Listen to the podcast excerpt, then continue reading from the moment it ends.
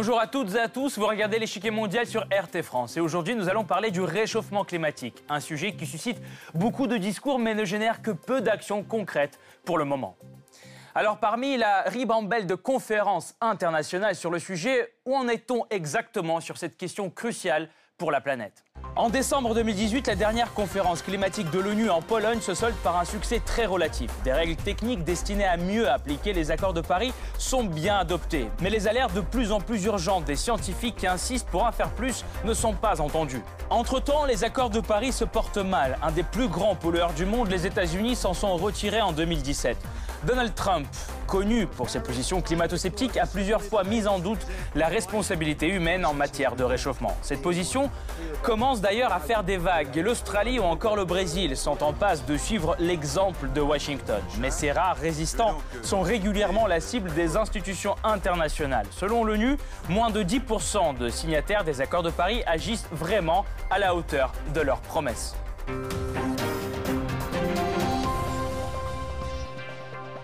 Avant de poursuivre, voici ce qu'il faut savoir sur la lutte contre le changement climatique. C'est le Blitz. L'accord de Paris reste actuellement le principal accord international sur le climat. Signé en 2015 par 195 États, il fixe l'objectif de contenir le réchauffement climatique à 2 degrés. À cette fin, les pays s'engagent à réduire leurs émissions de gaz à effet de serre. Les experts de l'ONU jugent pourtant ces mesures insuffisantes. Dans un rapport publié en 2018, ils exposent les conséquences désastreuses d'un réchauffement de 2 degrés Celsius. Inondations et sécheresses violentes, extinction d'espèces et la montée des océans. Aucune région de la Terre ne serait épargnée. Le seul moyen d'atténuer ces effets dévastateurs, ce serait de limiter le réchauffement climatique à 1,5 degré. Comment en durcissant les engagements de l'accord de Paris. Les scientifiques proposent donc de réduire les émissions de CO2 de 45% d'ici 2030. La hausse du niveau de CO2, elle, devrait cesser dès 2050 au lieu de 2100. Grâce à ces données scientifiques, on sait que les émissions de gaz à effet de serre sont les vrais responsables du réchauffement climatique. Les chiffres sont alarmants. Plus 1 degré depuis la fin du 19e siècle. Si rien ne change, le thermomètre pourrait afficher 2 degrés de plus d'ici 2100. Petite hausse, mais de grands effets. La fonte des glaciers et la hausse du niveau des océans provoqueraient des phénomènes météo extrêmes. Tempêtes, inondations, cyclones et sécheresses. Des espèces entières pourraient disparaître. Que fait alors la communauté internationale? Eh bien, pas grand-chose, ou tout du moins pas assez. L'accord de Paris est en vigueur seulement depuis 2015 et il n'est que le premier accord universel sur le climat. La crédibilité de ces objectifs trop modestes est déjà d'ailleurs remise en question. De plus, un des plus gros pollueurs du monde, les États-Unis, en sont sortis en juin 2017. Le Brésil L'Australie ne cache pas leur scepticisme non plus. Cependant, la dernière grande rencontre tenue en Pologne donne une lueur d'espoir. La COP24 obligerait les pays signataires de l'accord de Paris à respecter certaines règles en matière de lutte contre le réchauffement climatique.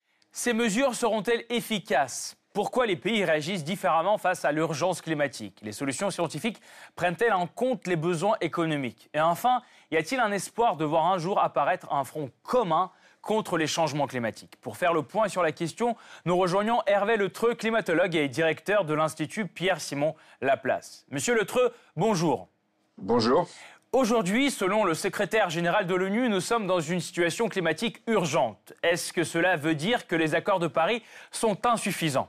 Oui, on peut dire que les accords de Paris qui reposent en fait sur euh, la bonne volonté des différents États aujourd'hui, c'est-à-dire sur des promesses qui ont été faites sans aucune forme de, de contrainte ou d'incitation, sont insuffisants si on veut rester par exemple sous les 2 degrés de réchauffement ou sur les 1,5 degrés de réchauffement on, prend la liste des promesses qui ont été faites par les différents États et, il faudrait des efforts d'un ordre deux à quatre fois plus important pour essayer de, rester sous cette, euh, sous cette marge, sous ce niveau de, de réchauffement. Donc effectivement, aujourd'hui, l'accord de Paris donne un cadre général qui est un cadre structuré, mais ce cadre, il faut le remplir maintenant avec des initiatives plus fortes. Pendant des décennies, on nous a dit qu'il fallait prendre des mesures urgentes. Euh, où en est-on aujourd'hui? Euh, Si notre génération n'agit pas, sera-t-il trop tard? Alors la notion de trop tard, il faut s'en méfier parce qu'effectivement, euh, on est face à un système dont, l'échelle de gravité va, dépendre beaucoup de ce qu'on peut faire. Aujourd'hui, d'une certaine manière, il est trop tard. Il y a une partie de déjà trop tard. Il y a une certaine partie du, réchauffement futur qui est déjà écrite. On peut penser que les, les 20 prochaines années sont des années pour lesquelles on a très peu de, marge d'action. Et donc, ce que l'on peut faire pour enrayer le réchauffement de la planète, c'est quelque chose qui va être euh, actif euh, dans, plusieurs décennies, le temps d'épurer un petit peu tout ce qu'on a déjà mis comme gaz à effet de serre dans l'atmosphère et qui s'en échappe euh, extrêmement lentement, à un rythme presque séculaire. Donc, on est déjà tard et bien sûr, si on, on se réchauffe à un niveau de 1,5 degré par rapport à la période pré-industrielle, c'est moins grave que 2 degrés, mais 2 degrés, c'est moins grave que 3 degrés, et 3 degrés, c'est moins grave que 4 degrés, et 4 degrés, c'est quelque chose de possible en fin de siècle, et c'est énorme, parce que ce qui nous sépare d'un âge glaciaire, c'est à peu près 5 degrés de réchauffement. Donc, où est-ce qu'on ira dans cette échelle-là? C'est, je pense, très, très fortement l'enjeu. On est, on ne sera pas capable d'empêcher tout réchauffement. Il faudra se protéger des conséquences de ce réchauffement, qui seront différentes dans chaque pays. Euh, mais par contre, euh, il y, a, encore beaucoup de,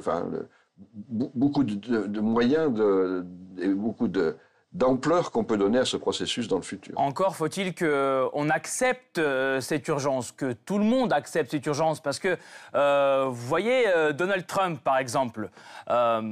Pourquoi, malgré les données scientifiques, euh, même l'existence du réchauffement climatique suscite encore euh, des débats aujourd'hui? Bah, ça, c'est une, réalité que l'on, auquel on est confronté depuis le, début de ce problème-là. C'est-à-dire qu'il y a des, résistances qui se font, qui sont souvent, euh, qui sont à la fois organisées, sans doute, et puis à la fois de bonne foi pour beaucoup de gens. Une difficulté à croire la science, à croire le futur qui est réel. Et même si on le croit, après, il y a aussi une difficulté à, bien, regarder ce que sont les conséquences, ce que l'on peut faire. Je dirais que de manière générale, il y a, au-delà du fait de croire ou pas croire le, problème climatique, qui, renvoie vraiment à un problème d'attitude de, face à la science et surtout à la science prédictive, euh, il y a le problème de passer d'un statut de, diagnostic à un statut d'action. Je dirais que là, le problème des, actions, c'est qu'on n'est pas tout à fait d'accord en tant que même en tant que communauté euh, nationale ou européenne ou mondiale, sur ce que peuvent être ces, actions-là. On sait qu'il y a des choses qui sont euh, euh urgentes, peut-être plus faciles à faire, des actions d'économie, de sobriété. Donc, il y a, une, vraie difficulté à passer d'une phase d'alerte à une phase à l'action, et on, est dans cette difficulté depuis maintenant plusieurs décennies. Merci beaucoup, Monsieur Letreux. Nous allons voir ensemble tout à l'heure si une action globale, commune est possible. Je reviens vers vous en fin d'émission. Fin 2018, la Pologne accueille les représentants de presque tous les États du monde. La COP24 débute avec l'intervention du secrétaire général de l'ONU. L'alerte est désormais maximale. Nous avons des problèmes. Nous avons de gros problèmes avec le changement climatique. Pour beaucoup de gens, de régions et même de pays, c'est déjà une question de vie ou de mort. Il est difficile d'exagérer l'urgence de notre situation. Cette COP24 est aussi marquée par l'intervention d'une écolière suédoise, Greta Thunberg. Elle appelle à des actions urgentes. Nous ne sommes pas venus ici pour supplier les dirigeants du monde de s'inquiéter. Nous sommes venus pour dire que c'est l'heure du changement, que cela vous plaise ou non. Greta Thunberg, 16 ans, est devenue la nouvelle icône de lutte contre le réchauffement climatique depuis août 2018. Des milliers de jeunes à travers l'Europe se sont joints à elle pour protester contre les émissions de carbone dans leur pays d'origine. Par des actions de boycott des cours du vendredi, la rébellion étudiante s'est propagée dans plus de 270 villes à travers l'Europe et a rassemblé plus de 20 000 personnes. Car les raisons de s'inquiéter existent. En octobre 2018, le groupe d'experts sur l'évolution du climat publie un rapport qui fait froid dans le dos. D'ici 2100, du fait de l'activité humaine, la hausse de la température moyenne pourrait atteindre, voire dépasser 2 degrés. C'est plus rapide que tout ce qu'on a connu jusqu'ici. Le message est clair, il est temps d'agir vite. À défaut, la planète subira des conséquences irréversibles. Par exemple, l'Asie du Sud et du Sud-Est, l'Afrique centrale et l'Amérique du Sud seraient confrontées à des inondations de plus en plus fréquentes. D'autres régions, comme l'Europe du Sud, l'Afrique du Nord et du Sud, le Moyen-Orient, connaîtront des sécheresses violentes. Les régions tropicales, elles, devraient faire face à des vagues de chaleur sans précédent. La fonte des glaciers et la montée du niveau des océans provoqueraient l'engloutissement de territoires entiers. En première ligne, des archipels comme les Tuvalu et les îles Kiribati situées en Océanie qui pourraient complètement disparaître. Appauvrissement de population, pénurie d'eau potable, de maïs, de riz et de blé, perte de la biodiversité et disparition d'espèces animales. Voici le futur de notre planète avec 2 degrés en plus. Alors peut-on encore l'éviter? Les scientifiques répondent oui, mais à une seule condition. Une limitation du réchauffement à 1,5 degré Celsius, c'est la limite de la hausse de la température mondiale à ne pas dépasser d'ici 2100. Et pour cela, plusieurs critères seraient à respecter. En premier lieu, réduire les émissions de CO2 de 45% d'ici 2030 et passer à la neutralité carbone en 2050, c'est-à-dire à un état d'équilibre entre les émissions de gaz à effet de serre d'origine humaine et leur retrait de l'atmosphère. Une chance d'agir se présente avec la COP24, mais les propositions tant voulues par les scientifiques ne font pas l'unanimité au sein de la communauté internationale. La plupart des pays accueillent favorablement ce rapport scientifique. D'autres, comme l'Arabie saoudite, le Koweït, les États-Unis et la Russie, en prennent simplement note. Un accord incomplet, assombri de plus par les problèmes que posent aujourd'hui les marchés carbone.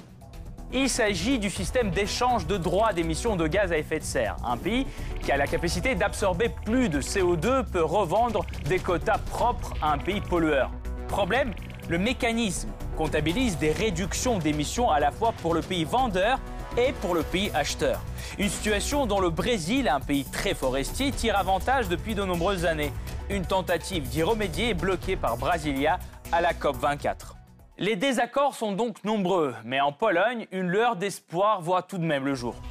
Cette nouvelle COP met en avant des propositions pour cadrer la mise en œuvre de l'accord de Paris, signé en 2015.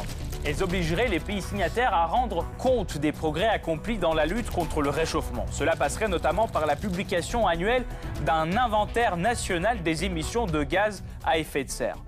Un petit pas en avant pourrait donc être réalisé, mais en ce qui concerne le climat, malgré des avancées majeures depuis une vingtaine d'années, le monde semble faire du surplace.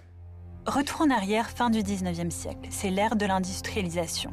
Le progrès était indissociable de l'utilisation de l'énergie fossile.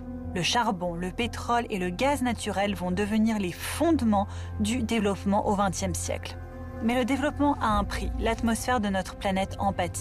Les premiers effets négatifs se font sentir vers les années 1950. L'émission de carbone fossile a doublé depuis le début du siècle. Plusieurs villes industrielles en Europe et aux États-Unis se retrouvent enveloppées dans le smog. En 1952, un brouillard épais dû à la pollution s'abat sur Londres.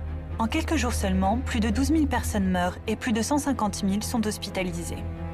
La situation écologique devient de plus en plus alarmante. La prise de conscience est forte. Des manifestations et des marches écologistes ont lieu en Europe, aux États-Unis et en Australie. En 1970, plus de 20 millions d'Américains participent à la première célébration du Jour de la Terre. Elle prend la forme de manifestations contre la pollution et devient en quelques décennies l'événement écologiste le plus important de la planète. Après des années de négociations, les pays industrialisés adoptent le premier accord climatique à vocation internationale, le protocole de Kyoto. Son ambition, réduire de 5% les émissions globales de gaz à effet de serre entre 2008 et 2012. Cependant, le plus grand émetteur de ces gaz de la planète à l'époque, les États-Unis, refusent de signer le document en prétextant des conséquences négatives pour l'économie du pays. La même raison est invoquée par le Canada pour sortir de l'accord. Néanmoins, grâce aux engagements des signataires restants, les émissions de gaz à effet de serre vers 2012 regressent de 22,6%, un chiffre au-delà de l'objectif fixé par le traité. Les engagements des signataires prennent fin en 2012 et la question de la prolongation du protocole de Kyoto se pose pour la première fois. Les négociations pendant la COP 18 à Doha aboutissent à l'acte 2 de Kyoto.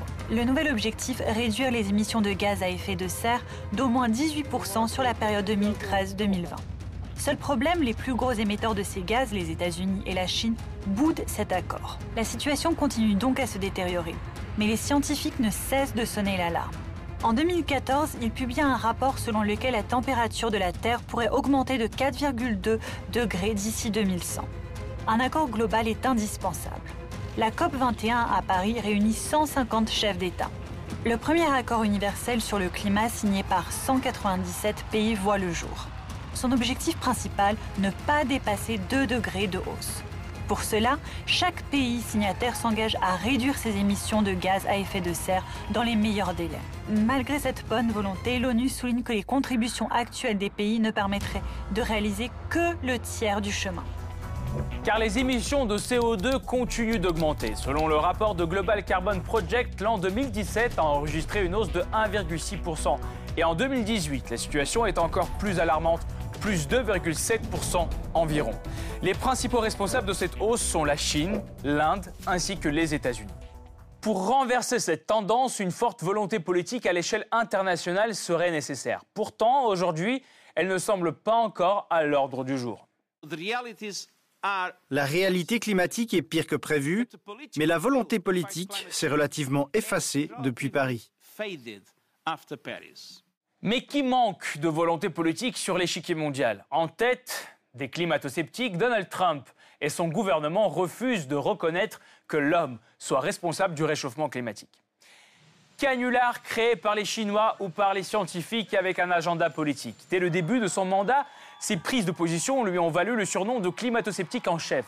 Pour joindre le geste à la parole, six mois après son investiture, Donald Trump sort de l'accord de Paris sur le climat. Selon lui, les États-Unis en font déjà assez pour le climat et protéger l'industrie américaine est la seule priorité. Je n'y crois pas.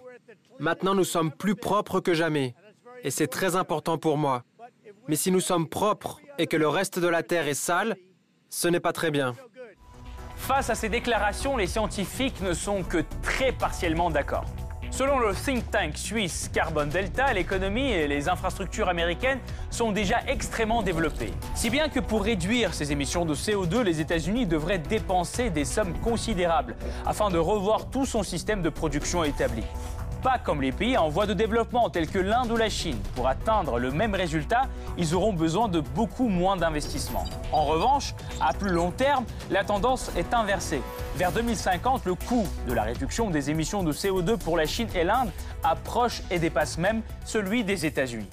Concernant l'économie américaine, quelles seront alors les conséquences de la politique de Donald Trump? Les effets sont mitigés. L'industrie du charbon, qui aurait été la plus affectée par l'accord de Paris, se félicite du retrait américain. Pourtant, selon le rapport gouvernemental, le changement climatique pourrait priver les États-Unis des trillions de dollars en termes de croissance. Mais le coût politique est déjà porté. L'attitude de Donald Trump inspire des dirigeants aux quatre coins du monde. Le nouveau président brésilien, Jair Bolsonaro, est souvent surnommé euh, le Trump brésilien. Proche du président américain sur plusieurs questions, il le suit aussi sur les questions climatiques. Pendant sa campagne, Bolsonaro promet de sortir lui aussi des accords de Paris sur le climat. Le gouvernement brésilien a d'ailleurs déjà renoncé à accueillir le sommet de l'ONU pour le climat de 2019. Autre exemple alarmant, l'Australie. En août 2018, le Premier ministre australien Malcolm Turnbull est démis de ses fonctions alors qu'il tente de faire passer une législation limitant les émissions de CO2. En effet, l'industrie du charbon et le Parti conservateur politiquement proche avaient fait de cette mesure un casus belli c'est qu'en Australie, le lobby du charbon est particulièrement puissant. Ce pays en est le plus grand exportateur mondial. Résultat de ce bras de fer, le nouveau chef du gouvernement est désormais Scott Morrison, du Parti conservateur, un ardent partisan de l'industrie du charbon. Sans surprise, son ministre de l'Énergie s'est déjà distingué en rejetant les objectifs d'énergie renouvelable et des subventions pour cette industrie verte jugée excessive. De son côté, la politique des États-Unis dans d'autres domaines a aussi des effets sur le climat, comme par exemple les sanctions sur l'Iran. Selon le Climate Change Performance Index en 2018, la pression économique freine le développement de l'énergie renouvelable dans ce pays. L'Iran n'est d'ailleurs que le 12e pays qui émet le plus de CO2 par habitant. Au sommet de ce classement pour 2016, l'Arabie saoudite avec 16,34 tonnes par an. Juste après, l'Australie avec 16 tonnes et les États-Unis à un peu moins de 15 tonnes. Le top 5 est complété par le Canada et la Corée du Sud. Cependant, parmi ces pays, tous ne sont pas sourds aux appels des scientifiques. Par exemple, l'Allemagne, encore dépendant du charbon, affirme vouloir assumer plus de responsabilités. Je vais m'assurer qu'aucun ministre n'échappe à cette obligation et ne laisse les mesures de protection du climat aux autres. Son partenaire fidèle, la France, affiche aussi une forte détermination. Rappelons-nous de la fameuse intervention d'Emmanuel Macron en anglais après la sortie de Donald Trump des accords de Paris. Je peux vous assurer que la France continuera la lutte. Je réaffirme clairement que les accords de Paris restent irréversibles et seront bien mis en œuvre.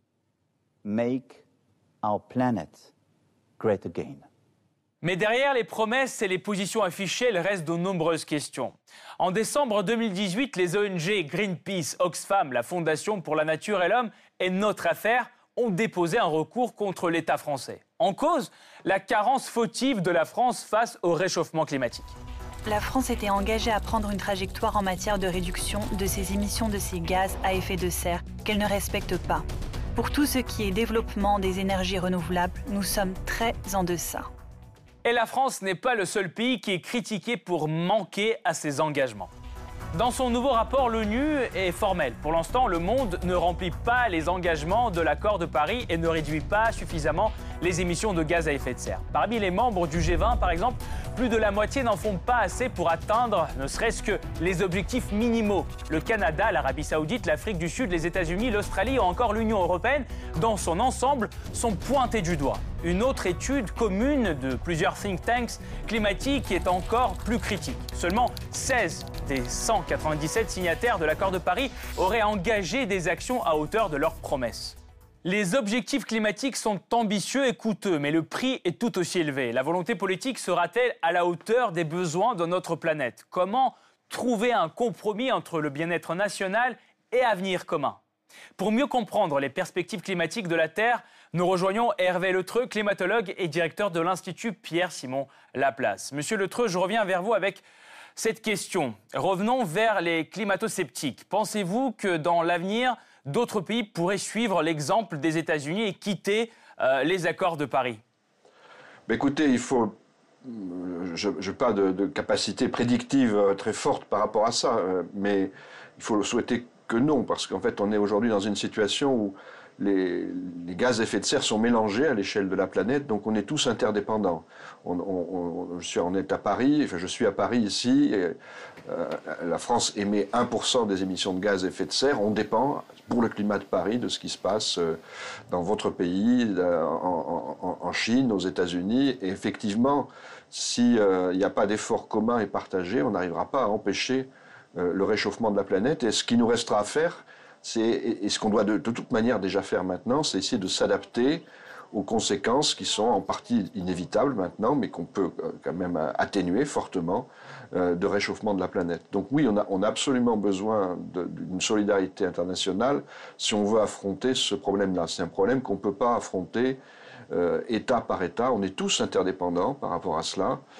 Et il est très souhaitable que ce qui se passe euh, dans, différents pays aujourd'hui, il, y a aussi le Brésil, il y a aussi, sont des, de, devra se, euh, et puis en fait, le, climato-scepticisme, il est un peu partout, même s'il y a des pays où c'est moins institutionnel. Euh, donc euh, oui, on a, on, a, on a, un besoin énorme de, rester solidaire par rapport à ces enjeux-là. La communauté internationale fait-elle assez d'efforts euh, selon vous? Est-ce que la COP 24 est un échec ou un succès? Ben, si vous voulez, la, COP 24 est un petit peu une, COP intermédiaire. Elle était là pour commencer à, à mettre en place cette renégociation des accords de Paris. Hein. Les accords de Paris sont des accords qui doivent être révisables tous les cinq ans. Et tous les cinq ans, il doit y avoir un effort important pour que on donne plus de contenu à, ces accords. Et ça, c'est un travail international. La COP 24 devait euh, initier cela. L'enjeu majeur, c'est peut-être plutôt l'année 2020 par rapport au calendrier initial. Euh, mais c'est vrai que ce qui s'est fait euh, lors de la dernière COP est décevant, décevant par rapport à, l'enjeu qui est devant nous. Et que si, on, en reste avec des mesures comme celle-ci, on sera contraint effectivement de s'adapter à, des niveaux de réchauffement qui sont extrêmement, extrêmement importants et sur lesquels pour tous les pays de la planète, on aura des, problèmes locaux qui seront, qui seront importants. Chez nous, par exemple, toute la, zone littorale est une zone qui sera menacée par le relèvement de la mer. Il y a beaucoup de gens qui y habitent. On a des, zones aussi de, montagne qui sont des zones vulnérables. Les zones urbaines sont vulnérables. Donc si, euh, si on en reste effectivement au, au niveau d'accord qui est présent aujourd'hui, on sera obligé, euh, on sera obligé de toute manière, mais on sera obligé de manière beaucoup plus durable de se confronter à ces enjeux-là. Aujourd'hui, les progrès dans le domaine climatique sont inextricablement liés à d'importantes dépenses financières. Peut-on vraiment élaborer une solution qui permettrait de réduire les émissions et ne pèserait pas sur les économies et les poches des citoyens? Disons qu'il y a beaucoup de choses qu'on peut faire aujourd'hui qui relèvent plutôt de l'économie au sens économiser que d'investissement. Alors je crois qu'il y, a donc des, mesures immédiates euh, qui pourraient se faire et qui vont peser euh, par rapport à des intérêts de court terme privés et que la difficulté est surtout euh, là. On peut réduire fortement des émissions de méthane, des émissions de CO2, éclairer un peu moins nos villes la nuit. Enfin, il y a beaucoup de choses qu'on peut faire aujourd'hui qui relèvent de cela. Après, ça ne suffira pas, et c'est là qu'est sans doute le problème le, plus délicat. À moyen terme, à moyen terme, il faudra effectivement, euh, dans chaque pays, ça sera différent, prendre des mesures euh, structurelles. Quand on regarde les émissions de gaz à effet de serre, c'est lié à, euh, au moyen de se déplacer. Les déplacements comptent beaucoup. C'est lié à, moyen de, à, l'habitat, comment est-ce qu'on chauffe, comment on refroidit son habitat. C'est lié à l'agriculture, au mode d'agriculture, euh, le niveau de mécanisation qui, qui entre dans ces modes d'agriculture. Euh, c'est lié aussi à, la manière de, de, de, développer des filières, des filiales énergétiques, des filières énergétiques, pardon. Donc on est dans un, dans un système là où il y a beaucoup, si, on, veut se projeter 20, 30 ans en avant, alors là, on aura besoin d'investissement et, on doit se, protéger, se projeter dès maintenant. On ne peut pas attendre qu'il soit très tard pour faire les choses qui prennent du temps. Merci à vous, Hervé Letreux. Je rappelle, vous êtes climatologue et directeur de l'Institut Pierre-Simon Laplace. Merci d'avoir apporté votre éclairage dans cette émission. Cette partie-là n'est pas encore terminée. La semaine prochaine, une nouvelle partie vous attend avec d'autres pions sur l'échiquier mondial. À bientôt sur RT France.